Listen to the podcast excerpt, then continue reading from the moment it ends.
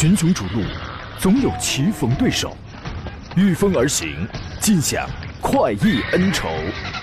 享受人车合一的至臻境界，你首先需要选对最合适的宝马良驹。精彩汽车生活从这里开始。买车意见领袖，权威专家团队聚会团购买车，专业评测试驾，主持人杨洋为你客观权威解析。这里是购车联盟。来，各位，周四的上午时间，现在是十一点零六分，欢迎各位准时锁定收听山东交通广播，此刻为您开拔启航的专业汽车节目《购车联盟》，我是杨洋，在济南问候全省的朋友们。本来今天是来不了，昨天呢跟大家跟我们节目前的听众也请了假了，今天是有事儿，但是我还是毅然决然的今天来了啊，我爱工作是吧？今天济南阴啊，您那是阳光明媚吗？这个礼拜呢，温度会可能会稍微的低了那么一丢丢，下个礼拜就升温了啊！各位要注意，根据天气的变化增减衣物。忙碌的礼拜四开始了，今天节目呢，咱们继续讨论一下选车、买车的问题，包括修车、养车问题，咱们也是在行的，也 OK 啊。直播热线呢有两路已经开通了，号码分别是零五三幺八二九二六零六零或零五三幺八二九二七零七零。各位您可以直抒胸臆。另外呢，还有一些网络互动方式，你可以在山东交通广播的微信公众号里面收听收看我此刻的音频与视频的双重直播，可以发送问题过来，我们一块跟嘉宾一块来探讨一下。另外呢。还可以在抖某、快某来搜索“杨洋侃车”。此刻抖某正在视频直播当中。抖某“杨洋侃车”四个字可以找到我啊。同时这四个字您还可以搜微信公众号，然后加入到我的车友微信群。在喜马拉雅搜音频号，回听绿色版的节目。节目最后呢，今天我将从所有留言的粉丝当中来抽取一位朋友，可以获得江小红精酿白啤礼包一份。首先还是要做一个预告啊，发现主持人杨洋这个系列活动的第六季已经。开始启动了啊！本季的主题呢啊叫做发现主持人杨洋，发现小鹏 P7。小鹏 P7 是造车新势力领军品牌小鹏当中的一个纯电轿跑车型。这个车刚刚试驾过，各位可以到我的抖音账号当中去看一下那个评测啊。只不过由于某些原因呢，它被限流了啊。这个没关系，这个内容大家是可以搜得到的。希望对有兴趣的朋友能够有帮助啊！报名就可以赢取小鹏 P7 七天的免费使用权，这个是一个终极大奖。这一季呢有三项活动内容啊，第一呢就是从今天开始，其实从昨天就已经开始了啊，一直到五月的二十号之前呢，您只需要发送“试驾”这两个字到山东交通广播的官微官方微信公众平台上来，不要在我的视频直播间里发。退出去之后，在微信公众号里面打两个字“试驾”啊，然后正确的填写信息，这个就算你在我这儿是预约报名了。然后呢，五月二十号上午十一点，购车联盟我会有一个视频直播，我会在现场公平、公正、公开、透明的来抽取一位山东省内的听众。只要你报名了，我将从里面来抽一位，可以获得一台小鹏 P7 的七天免费使用权。您爱怎么玩，您怎么玩去啊！第二一个，安全就行啊。确保是安全，这个是最重要的。第二一个呢，五月二十号上午，我会全程视频直播，在直播间里我会送出多轮的后备箱的大礼，看视频直播来抢啊！你也可以提前预约报名啊！而且呢，我在现场会跟大家会展示啊，会讲解啊，剖析一下小鹏 P7 这个车子，帮你更加深入的去了解一下。第三一个呢，五月三十一号之前，您去到小鹏汽车的门店参与试驾的话，可以获得一元抢享五十元的高德打折券，或者是腾讯视频的 VIP 的会员季卡，还有机会赢取小鹏 P7 的七天免费使用权啊！所以，一个很简单、很高效的方式，你只需要发送现在啊，发送“试驾”两个关键字到山东交通广播的微信公众号上来，发送你的朋友、你的家人，是吧？那么你就有很大的一个概率可以获得这个车的七天免费的使用权，好好的去了解、去体验一下它，好吧？话不多说了，有问题您再问我。今天坐上宾的是来自北京戴通汽车科技的总监何成茂何工，您好，大官人。主持人好，听众朋友大家好，欢迎您啊。呃，咱们先说两个汽车品牌的召回消息，然后来解答各位的问题啊。比亚迪，这是当红的炸子机啊，刚刚向国家市场监督管理总局备案了一个召回计划，要从四月二十九号开始，已经陆续开展了召回。各位请注意啊，召回的是比亚迪唐的 DM，唐 DM 一共是九千六百六十三台，生产时间是二零二一年九月二号到二零二二年的三月十四号期间生产了唐的 DM 这批车的动力电池。动力电池包托盘儿，动力电池包的托盘，由于制造原因，托盘的透气阀安装面不平整，有进水的风险，可能会造成动力电池系统的电气回路故障。极端情况下，有引起动力电池热失控的风险，存有安全隐患。托盘的透气阀的安装面不平整，存在进水的风险。这可能是一个比较极端、比较特殊的情况啊。那么，他将给这批车首先检查，如果电池包存有漏电或者托盘透气阀安装面不平整的话，免费更换电池包来消除安全隐患。这种情况常见吗？何工？呃，这个是不常见的，并不常见。我认为应该是在电池包的组件生产过程当中，呃，工艺呃这个质检工艺上可能出了点呃纰漏，嗯可能是在这个批次上出现了问题。嗯，可能配件儿的时候由于不平整，万一要是进水之后，这个水可能会存在这儿。大概或者说它密封不好，大概是这么一个意思。但是呢，甭管这个概率大不大，它一定是有发现啊，在极端情况下一定会是有风险的。我们希望这种风险大家都遇不到啊。如果您的唐 DM 我再说一下是二一年九月二号到二二年三月十四号期间生产的唐 DM 的话，那么你需要问一下，要么你等他通知，要么您抓紧时间来问一下。它的措施是免费更换电池包来消除安全隐患，是免费的，而且是电池包，好吧？另外一个召回是丰田，丰田呢从五月十一号，就是昨天开始召回挺多的车型，各位注意听端详啊。一个是二一年三月三十一号到二二年三月十七号期间生产的进口的雷克萨斯 NX 二六零、NX 三五零 H 还有 NX 四百 H，一共是六千八百三十二台。它呢是因为一个多功能显示屏系统内部程序控制程序不当，当时是换挡操作或车辆行驶的时候，显示屏的画面可能存在不正常的切换的情况。那么此时显示屏上会保持之前播放的视频画面，您换挡了，但是可能它还在放视频呢，可能就会分散你的注意力，存有一个安全隐患。它将通过远程的 OTA 升级来升级这个显示屏的。程序你不需要去到店就可以升级，就可以解决这个问题啊。那么第二一个情况，第二一个召回呢是生产日期是二一年三月三十一号到二二年一月二十八号期间生产的 NX 二六零、三五零 H 还有四百 H，一共是两千五百八十九台。它的原因是一个机械的问题，由于焊接设备程序设定不当，导致车身上用以固定左右前减震器的前一字板挡泥板总成内部可能会存有漏焊。在这种情况下，如果你持续开车的话，焊点周边就会产生裂痕，极端情况下对车辆行驶稳定性产生影响，存有一个安全的隐患。它将给你先检查是否存有这个裂痕啊、漏焊的情况，如有漏焊，给你补焊；如有裂痕，就给你换这个前翼子板、挡泥板的这个分总成来消除安全隐患。我觉得还是把这一套全换了要更要更彻底，要更安全。您对于它的这个故障是怎么看的？呃，我们现在来看的话，其实呃，很多车友还是纠结于认为这个这个品牌的车型品质各方面都是非常 OK 的，但是也在呃近几年来不断的看到类似的问题。这个典型典型的也是在在这个呃产品这个生产呃过程当中的一个这个纰漏。嗯。呃，质量的话已经不可同日而语。嗯，不可同日而语。所以是这个遇到这样的问题的话，这这个车如果再裂的话，还是尽快去检查一下吧。对，抓紧时间吧。大家，你可能听上去看什么六千八百台、两千五百八，可能也不是很多，但你要知道啊，就是在这个销量上去讲的话，就已经这个占的比例是挺大的了，好吧？对，抓紧时间去啊。呃，谢谢大家的问候。沉默是金说：“杨洋上午好。”天天家说：“太好了，欢迎杨洋。”你以为我今天来不了了是吧？知足常乐说：“杨你好，来瓶辣椒酱尝尝，味道好吗？”我没有，这个早没了。现在我们换成精酿白啤了啊！您可以试试这个。还有人说今天在大街上看见哪吒了，那模样不敢恭维嘛？哪吒车我觉得长得还凑合吧。其实我觉得现在很多电动车长得吧都都差不多。我是不是也出现了审美的这个脸盲症了？电动车啊，这个外观是挺好设计的，两个主义：无脸主义、装饰主义，是吧？可能无脸主义要更多一些，这个是很好设计，但是你设计设计着吧，有的时候就能重复了，就能雷同了啊，一人一个口味啊。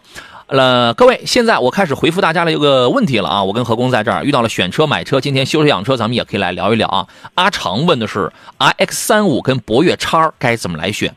何工，你有没有觉得这完全就跟两个时代的车似的？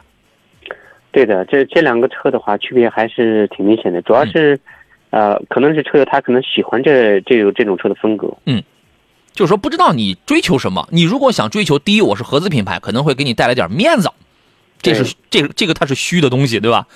啊，第二一个呢，你可能觉得合资品牌很保值。第三一个呢，就是现在我先给你先吃个定心丸，这个价位的国产不比一流的国产不比合资的这辆差，不会用不住，这个你放心。第三一个呢，你觉得，哎，我买个二点零升的，反正没什么动力嘛，但它省点油，你要冲这些出发点是可以的。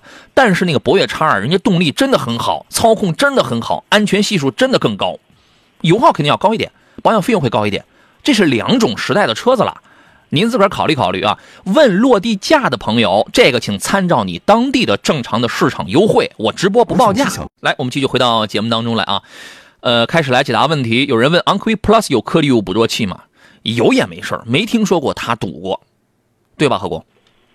呃，是的，目前来讲的话，国六 B 的车型，排放达到国六 B 的车型，大概率都是有这个颗粒物捕捉器的。很多品牌都有呃。只啊不。过颗粒物捕捉器它的结构上有区别。嗯，如果是后置式的这个颗粒物捕捉器，被堵的概率就略大一点。如果是和三元催化器，呃集成在一体的这种 Clio 捕捉器，那堵的概率就略呃就比较小。对，说白了，什么叫后置啊？什么叫跟三元催化集成在一块儿？一个是放屁股后头的，它堵的概率大；对，放在前头的，它堵的概率低。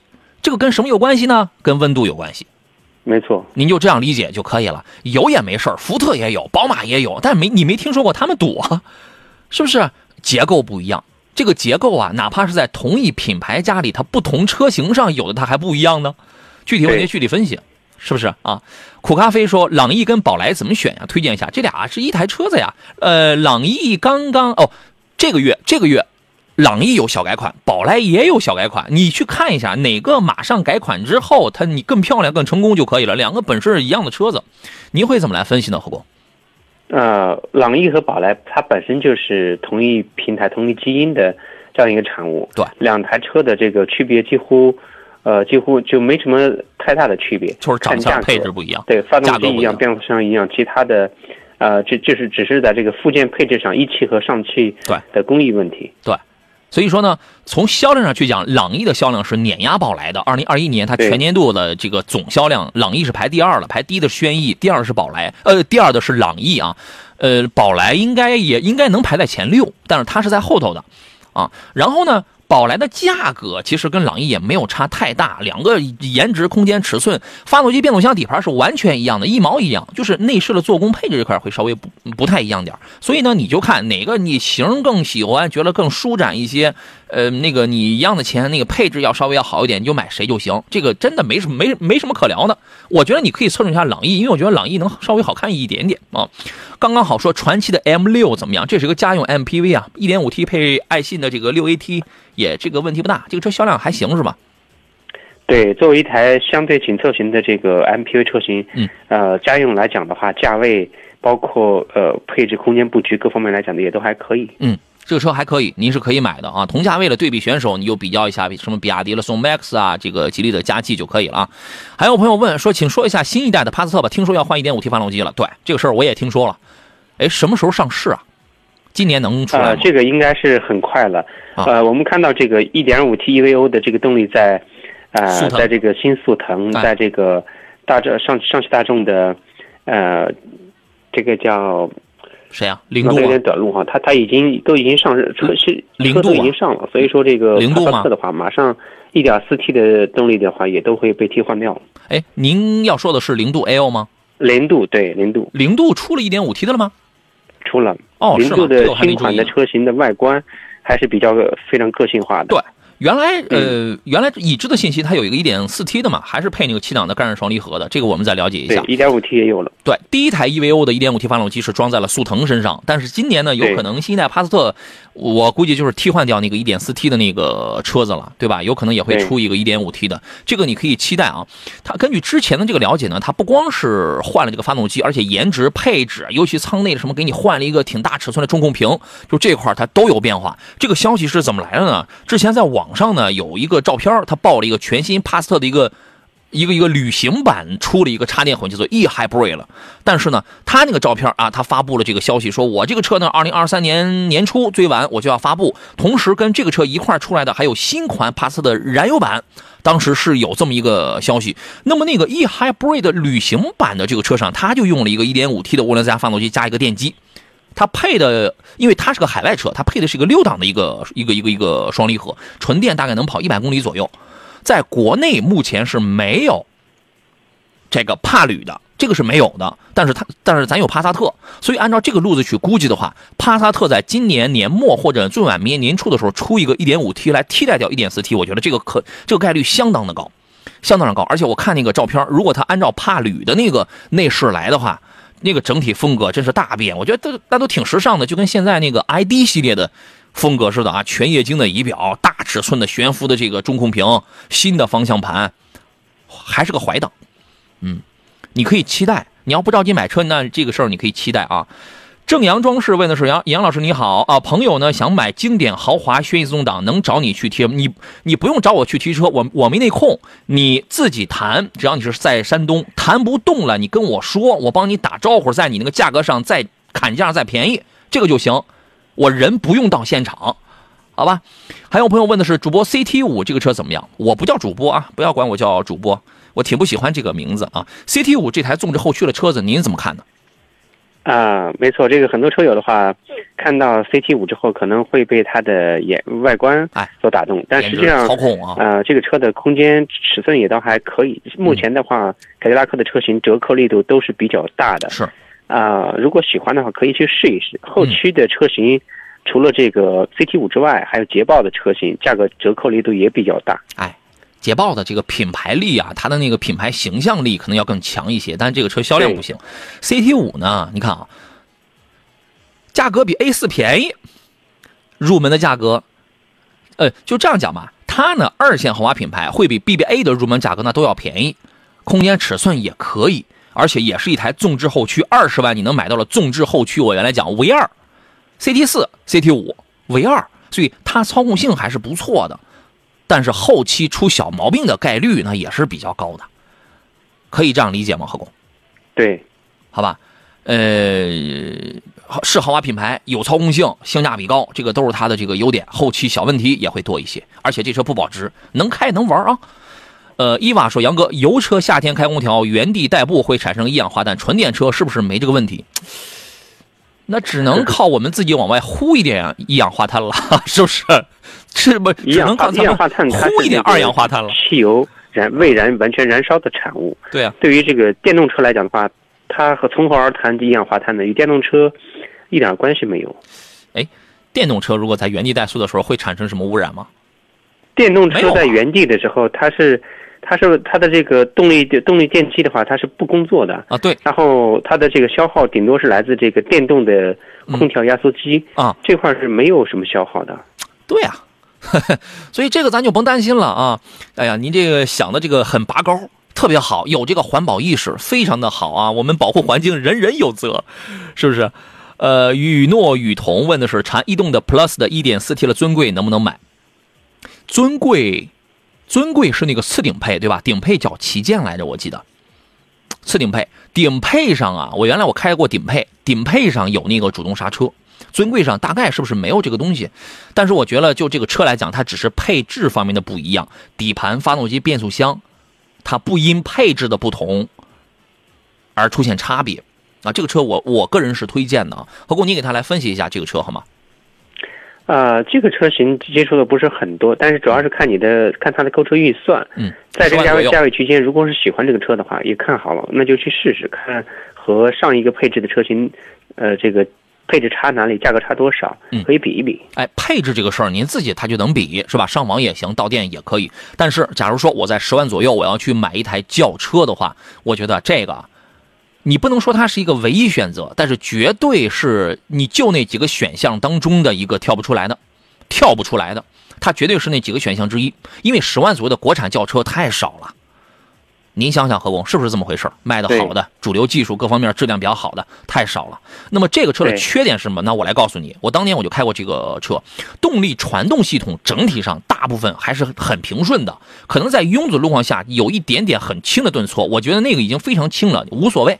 它最大的一个缺点，我认为是在于这个减震比较硬，它的减震比较硬一点，要结合你要你可以去试驾，后排坐上人，结合你正常使用的这个路况啊，这个路况如果是颠的还是平整的，这个你是自己是能试出来的，好吧？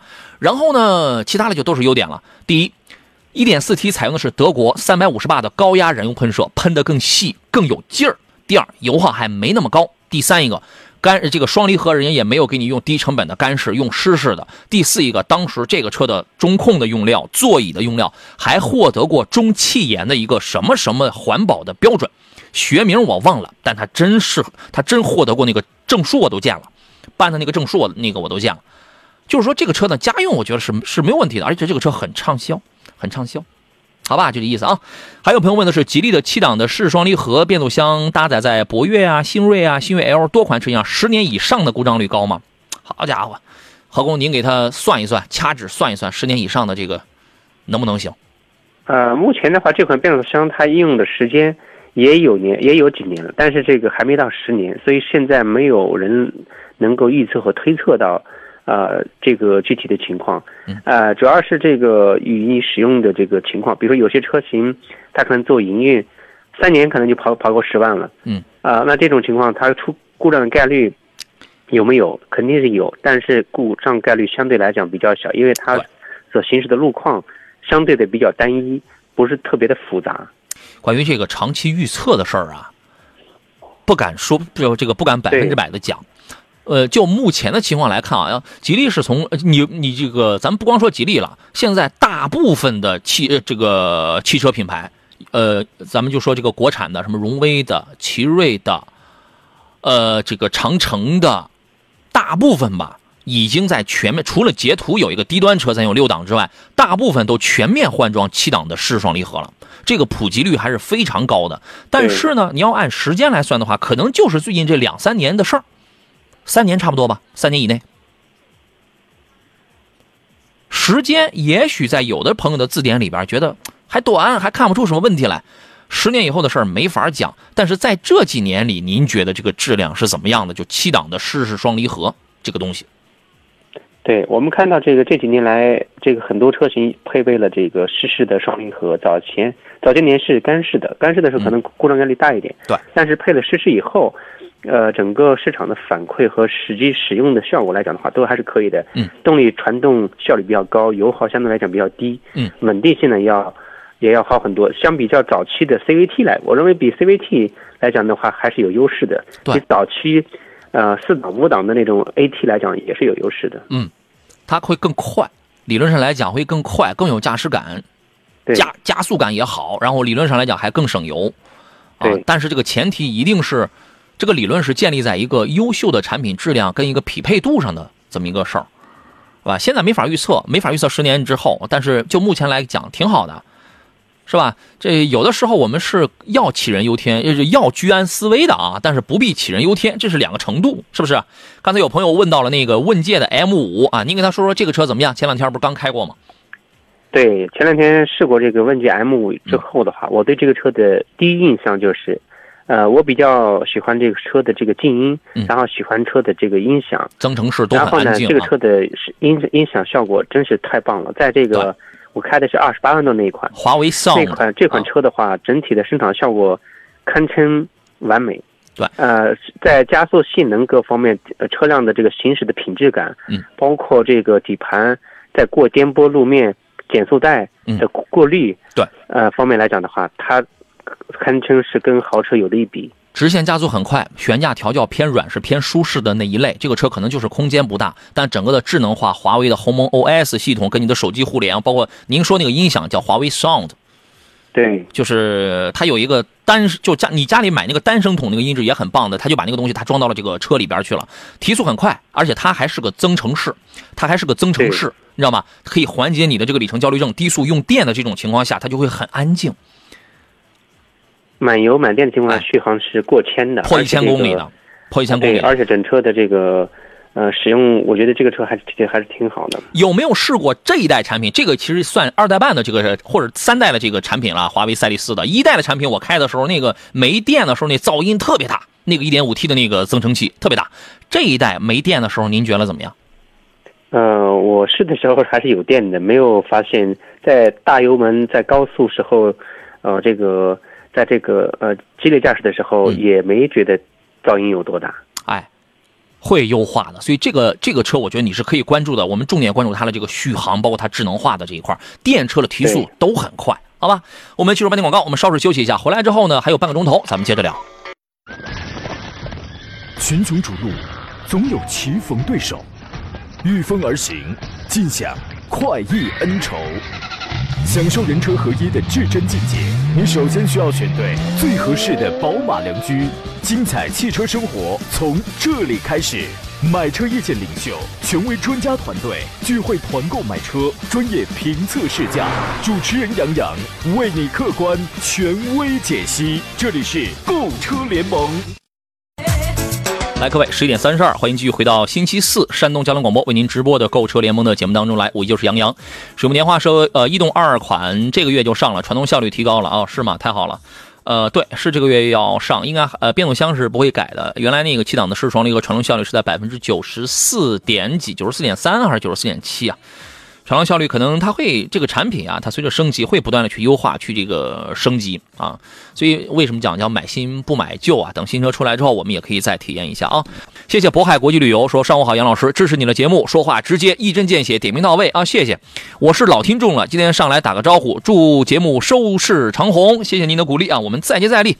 我们继续回到节目当中来，各位遇到了选车、买车的问题，咱们接着聊起来。座上宾呢是来自跟我搭档的是来自北京戴通汽车科技的总监何正茂，何的官人。来，请导播继续连线一下这个大官人啊。呃，沐风沐叶说，启辰大 V 的发动机变速箱怎么样？发动机还是比较成熟的一点五 T 的发动机，这个变速箱也没也没什么用，他用的是 CVT 来着，我记得是吧？启辰大 V 这个车他卖什么？那我那我告诉你，第一是卖年轻，因为他的整个的设计团设计团队全部都是九零后。如果你是个年轻人的话，什么那种 V 字形的中网、V 字形的这个前脸，包括中控的那种大屏，整个的做工、配色、内饰，它是比较年轻的。第二个，它卖什么？卖实用性。这个车的售价不高，你看它比什么逍客啊、什么这样的车，包括比主流的什么吉利、长安这样的车便宜吧？便宜吧？它走的路线跟上汽通用五菱宝骏走的路线基本是一样的，就是个儿大还便宜，颜值还不错，配置还挺高，也配一个四十八伏。四十八伏是是没有毛是没有毛病的啊，四十八伏一般不会出什么毛病，只不过在奔驰上可能，我觉得那个也是个很奇怪了，我也不明白它它怎么它就出毛病了，你知道吗？啊，然后呢，所以我觉得这个车性价比比较高，但是呢，你要先考虑两个问题吧。第一呢，就是说这个车短期之内一定一定别卖车，为什么呢？因为这个车啊，很会很不保值，因为这个牌子它不主流，实话实讲。第二一个，当地的销销售商一般就一就一家，所以你要看啊。你在你当地能不能买到这个车？它经营情况是怎么样的，是吧？这个它这个它跟日产什么，它这个不一样。它跟日产啊，你包括跟吉利啊、跟长安什么，它不一样。这些遍地都有，一个城市，哎呦，恨不得能五六家，它不一样，好吧？这个您可以考虑一下啊。还有朋友问的是，杨仔，时代的索纳塔能不能买？优惠它 2.0T 加 8AT 的可以买，可以买。2.0T 加 8AT 的这套动力组合比较不错。我这个车我不推荐那个 1.5T 加七档的干式双离合的，尤其这个变速箱，包括在途胜 L 上，我也是不推荐的。原因就在这儿，匹配度比较的差一些，比较的差一些，好吧？呃，现代呢，现在优惠幅度必须大，必须大。如果不大的话，那这日子就更不好过了啊。闲杂人问的是二十万左右的 SUV 怎么选？怎么选？自己先考虑清楚，把自个儿先琢磨明白了。你要侧重经济性，你就你最关心的是什么？是油耗。你千万别跟我说都行，一定找出你最关心的是油耗还是动力，是五座还是七座还是空间，把您自个儿先琢磨先琢磨清楚啊！来，请出今天座上宾，来自北京代通汽车科技的总监何正茂何工，你好，大官人。主持人好。这个记者男孩说，看网上爆料，不知道是真是假。一汽大众速腾搭载了新款 1.5T 大众发动机 TSI 300，这事儿百分之百是真的，而且都都真了大半年了。去年咱们我就说过这个事儿啊。你可能节目上没听到，这把这个车都上市了，好吧？车都马上上市了啊！高建亮说：“你好，杨洋，买比亚迪的送 Plus DM-i 有必要买高配吗？高配是那个四驱的，我觉得没啥必要吧。两驱就单电机的那个前驱单电机的那个顶配，指导价十七万的那个旗舰 Plus，我觉得就挺好的了呀。就这种车还有必要上一四驱二十来万吗？我觉得，我个人觉得没啥必要。您呢？”何工，您给说说。对，如果买送这个 DM-i 车型的话，就没必要上顶配的了。嗯，啊，十七八万，呃，选一台配置很高的车就可以了。哎，十七万左右，这不就很好了嘛？是不是？对。我们很多朋友在选电动车的时候啊，就你没买的时候，我们有很多朋友说，哎，不行，必须得是四秒以内的双电机。你买了之后，你晕不晕呐？是的。你晕不晕车呀？你你知道，就是你要真想要四秒，要三秒，三秒六，三秒四，你要开那个车的时候，我真担心你受不了，你知道吗？用不上吧？年你年轻朋友就这么激进吗？正常情况下，一台电动车六秒也行，七秒也行。它这个车啊，你不要看正面说，哎呦七秒多，现在很多燃油车我也可以七秒多，那这个很慢，感受不一样。感受不一样，我我个人觉得已经够用了啊。鼎力达说汉的这汉兰达的声音啊，发动机声音可能会比较大一些，说是换机垫换什么机脚垫声音就小了，有可能吧？这个问题在在美国市场的话已经进行了这个召回，呃，它的问题呢就是发动机在油电切换以后，嗯，震动的发动机的这个噪音会明显增大，嗯，增大呃，然后导致这个呃这个在驾驶舱内的话会有明显的这个噪音。嗯，然后在美国市场已经召回了来更换发动机后机爪垫，啊、然后我看到了相关详细的这个报道。嗯，呃，但国内的话，目前为止还没有动作。又是区别对待呗，又是区别对待。这个如果我自己去换的话，会影响质保吗？不影响。这个更换的话呢，价格我看了一下，大概是在九百多到一千多。主要是油机介入的时候，它会产生一个类似于共振的那么一个状态。对，哎，换一个这个之后，它哎它就会缓解一哎缓解一些，就是这个是很容易理解的啊。呃，有人说现在大众的颗粒物多气问题解决了吗？你猜？你猜解决了吗？肯定没有啊。还有人说 GLE 跟 X 五跟 Q 七该怎么去选啊？我个人觉得国产的 X 五 L 的性价比真挺高，但是还能再便宜，还得再便宜。现在这个价格没达到心理期望值。何工，您给说说。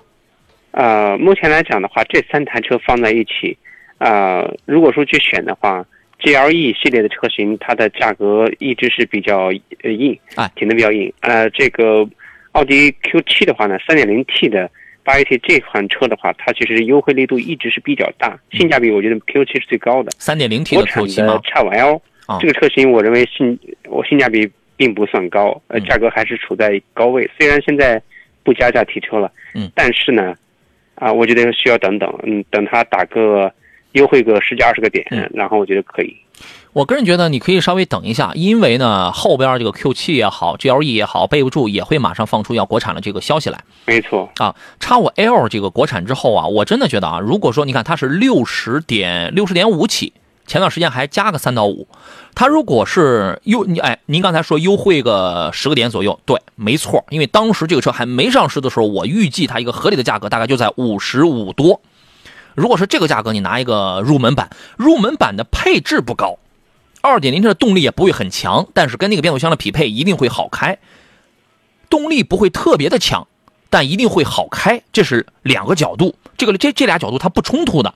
你仔细品一品，配这个内饰的做工不这个不错，皮质的用料啊什么这些做工是那个不错。你如果啊再等等，你比如说优惠十个点之后，就和六十优惠六万七、六十六十一，你拿一个三点零 T 的，那你性价比它就很高了。等优惠买国产，我是这样去考虑的啊，你可以考虑一下，好吧？我们进入今天节目的最后一段广告，马上回来。好了，诸位，来到我们今天最后一段的节目当中，时间很快啊。呃，心中有梦说，你好，杨，开着小鹏来青岛吧，试试续航，续航没问题啊。这个续航，因为你看啊，它这个六百七十公里，因为现在买的比较多的是六百七十公里啊，因为它还有更低的四百八的、五百六的、五百八的、六百七的，最高的是七百零六的。关键它的标准是在 CLTC 的这个呃那个七百零六是在 N 一 NEDC 啊，然后呢这个你看我开那个六百七的六百七，你算我全程跑高速我再虚再虚，那我四百公里我还跑不了，他我我再续五五百公里我是没有问题的，对吧？啊，这个这个肯定是这个是没事，而且我前段时间在我的视频当中，你到杨洋侃车的抖音账号当中，你去看我那个视频，应该我会在第二段里边还是第三段，我会讲那个续航的事儿，你自己去看一下。啊，好吧，说的很客观，而且你全能看得到啊。来，我们回来节目当中，何工有朋友问了两个车啊，就是鱼多鱼问的，他说这个大哥探影跟途凯怎么样？我一开始我以为他选的是探歌，选探歌是是挺好的，但探影跟这个途凯这俩小车吧，代步没问题，但那个底盘儿不太行。何工，您给他选一下。呃，他的购车预算可能是在呃十到十五万这个区间，嗯，然后去选一台的这个途岳，啊、是途岳吗？呃，途凯，途凯跟探影两个特别小的小型的，这两台小哎车的话，我觉得一样的啊，可选性差点是。哎差点意思，差点意思。你看啊，这俩车的发动机、变速箱、底盘都是一毛一样的，就是长哎长相，你是上汽大众的，我是一大众的，然后这个对，呃牌子、长相、配置稍微有点不一样。您随便买个谁，你觉得谁长得好看，谁配置高，你就买哪个，这个都是可以的啊。你可以侧重一下这个途凯吧，是吧？然后呢，因为途凯的空间还舒展一点，为什么让你可以买探歌、买途岳这样的车子？因为底盘好，前麦弗逊加后多连杆，就这种底盘既有操控又有舒适，预算稍微提一点点，一点点，您考虑一下好不好？还有朋友问的是又一村说杨老师孩子看好了领克零二啊，领克零二，您这说明您这孩子这个挺年轻啊，口味也挺挺妖娆啊，是吧？二二款的耀 Pro 这个车怎么样？给评价一下。零二的销量，呃，不算是特别的高，因为这个车呢它太特别，属于一个属于是一个 crossover 的这种跨界的这个风格，但车还行。买个紫哇哇的那个颜色，我我觉得还可以啊。您对这个车的点评怎么样呢，何工？啊，对年轻人来讲的话，他可能就喜欢这种个性化，相对来讲，啊，这个比较有特点的车。嗯。啊，这个零二系列的车相对确实小众一点，小啊，但是年轻人喜欢就好，我觉得可以买。网上传说领克的车保养贵，这一点您怎么看？啊，保养贵的车不单是领克啊，我们拿这个。呃，本田的某车型1.5的直喷的车型，它用的机油标号并不低，它的保养费用也会超出很多人的想象。嗯，呃，三五百你是不可能保养下来的。对于领克这样的采用 1.5T、2.0T 这种，啊，这个直喷发动机的车型，它用的机油标号加上国六 B 以后，机油的这个标准都有提高，所以，呃，保养费用肯定都不会太低。还有一点啊，它确实贵，保养一次九百六或者说是一千块钱，它确实贵。但是它一万公里保养一次啊，朋友们。对，一万公里保养一次，那你跟人家那五千公里保养一次四百多块钱、五百块钱，那不一样吗？它不一样的事儿吗？网上还有人传说啊，一看这个一点五 T 的三缸不能买，这个您怎么看？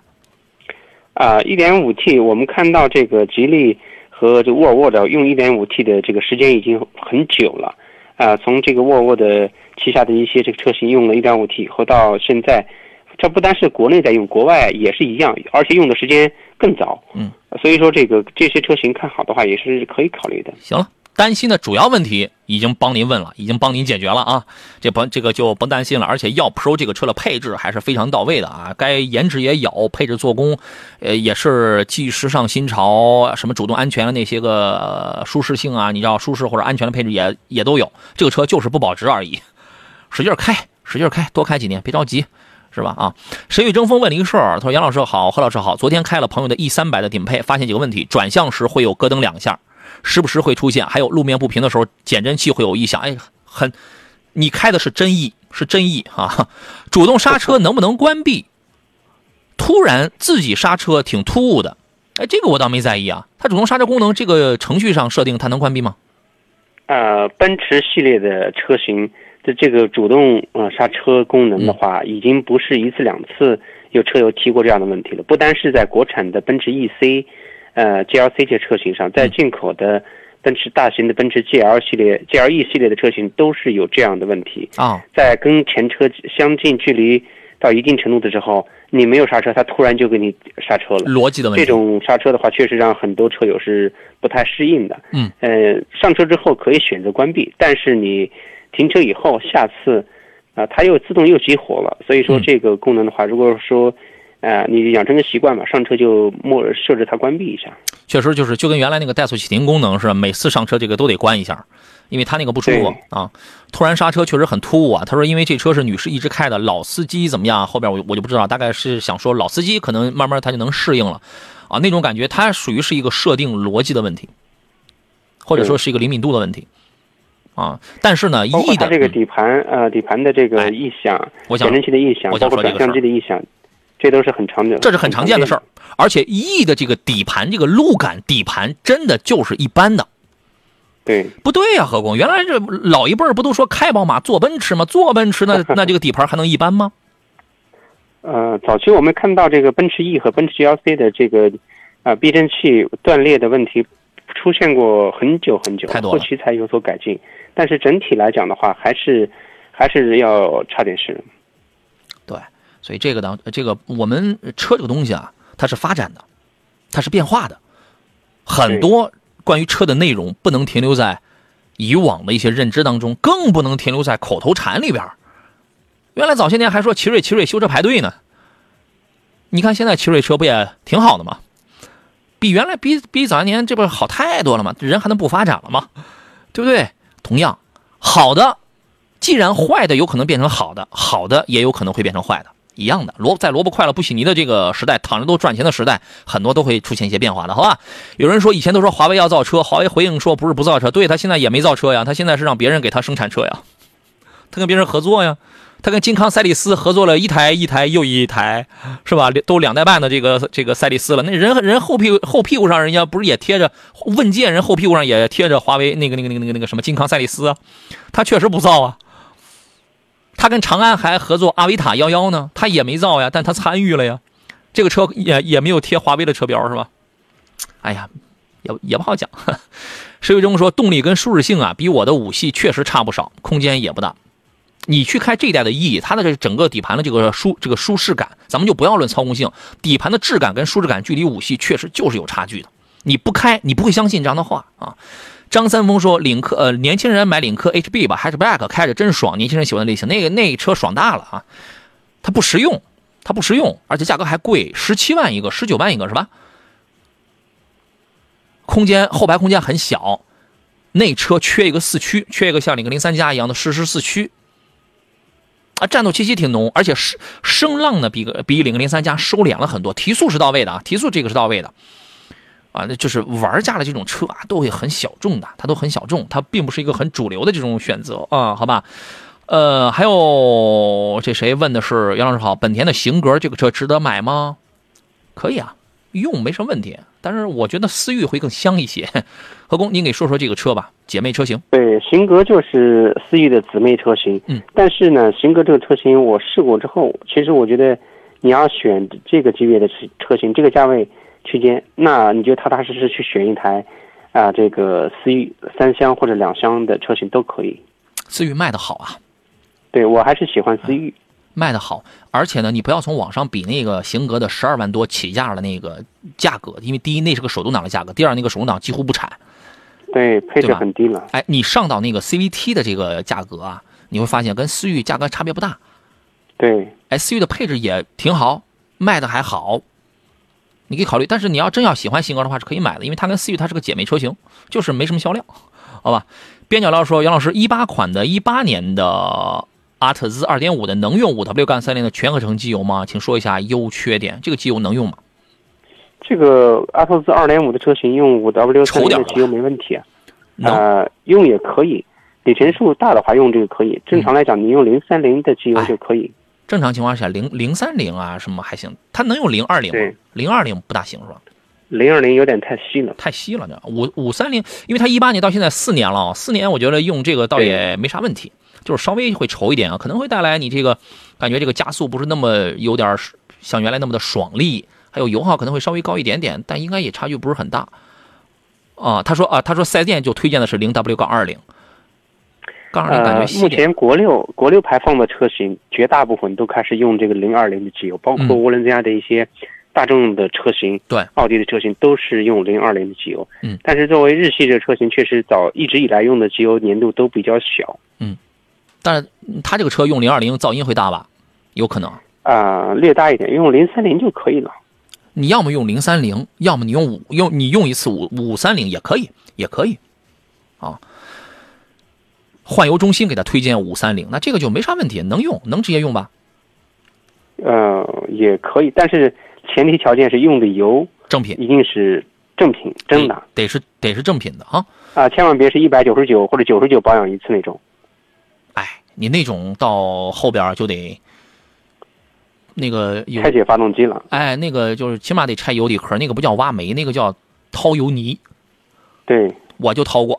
掏油泥，哎呦，好家伙，那跟那个跟那个红糖似的，你知道吗？等你爱说呢，我想买起亚幻驰一点四的自吸和四 AT 的变速箱，六万四，挺便宜的，可高兴，好不好？故障率高吗？油耗大约多少？哎呀，你现在等于是买了一个诺基亚的，一那个手机叫什么叫幺幺零零还是叫什么东西的？好家伙，您这个就很喜欢那个车吗？你六万四，朋友，我们六万四啊，我们就你我们不添钱好不好？我们就六万多，咱能不能买点新车？就各方面就更新一点的哦。幻驰这个小车呢，来，我来告诉你几个细节：打开发动机舱盖，打开那个后备箱盖，你看看有没有隔热棉，有没有隔音棉，会让你大开眼界的。而且四 AT，我的妈妈咪呀！现在什么车还在用四 AT 呀？用四 AT 本来这个车挺省油的，你用这玩意儿，它就它就不省油了。这个车我就不讲了，您推荐吗？不推荐。如果花到六万多去选一台这样的车，那你图的是什么？图的是省钱吗？如果省钱的话，那就请你选一台六万多的这个纯电车。如果你的使用里程又不算太大的话，你打算用的年头长一点，啊，那这个选一台这个纯电车型，成本又很低，你也不用省去了你保养的费用，那你打你的小算盘的话，肯定会，呃，满足你。对这个车呢，它不光是老，它技术太落后了，太落后了，做工技术太落后了，六万块钱不少了，买点儿。新式的，好的，而且你揣着六万块钱，我建议你不要买 SUV。如果要买 SUV 的话，你买个长安 CS35 Plus。其实这个呢，这六万块钱你可以，你哎，这个这个是可以的。六万块钱你买轿车是最划算的，为什么？因为 SUV 一般的价格都会高一点，你因为你预算低，所以你买不到什么好东西。但你可以去买轿车，轿车你六七万能买到还行，还挺好的。你考虑一下这个建议啊，不是说对这个车有什么意见，就确确实实因为这个车的技术太老了，各方面太落后了。好吧，就这样啊。英诗派可以买吗？可以买，这个车直接买就行，家用代步没问题啊。今天节目咱们到这儿了，稍后我要来我的抖音直播间来送出今天的这个互动奖品了。再次感谢何工，咱们下回见。好嘞，再见。好嘞，拜拜。节目以外的时间，各位可以搜索“杨洋砍车”这四个字，可以找。第一个“杨”是木字旁啊，第二个“杨”是提手旁、单人旁，砍大山的砍。最近我发现我也不让大家送什么粉丝灯牌，大家也也加入到加入不到我的微信群当中，还有点小掉粉啊。欢迎新朋友可以关注一下，这可能是他设定的一个规则啊。咱们就明天上午的十一点，在山东交通广播购车联盟的直播节目当中。咱们再见，拜拜。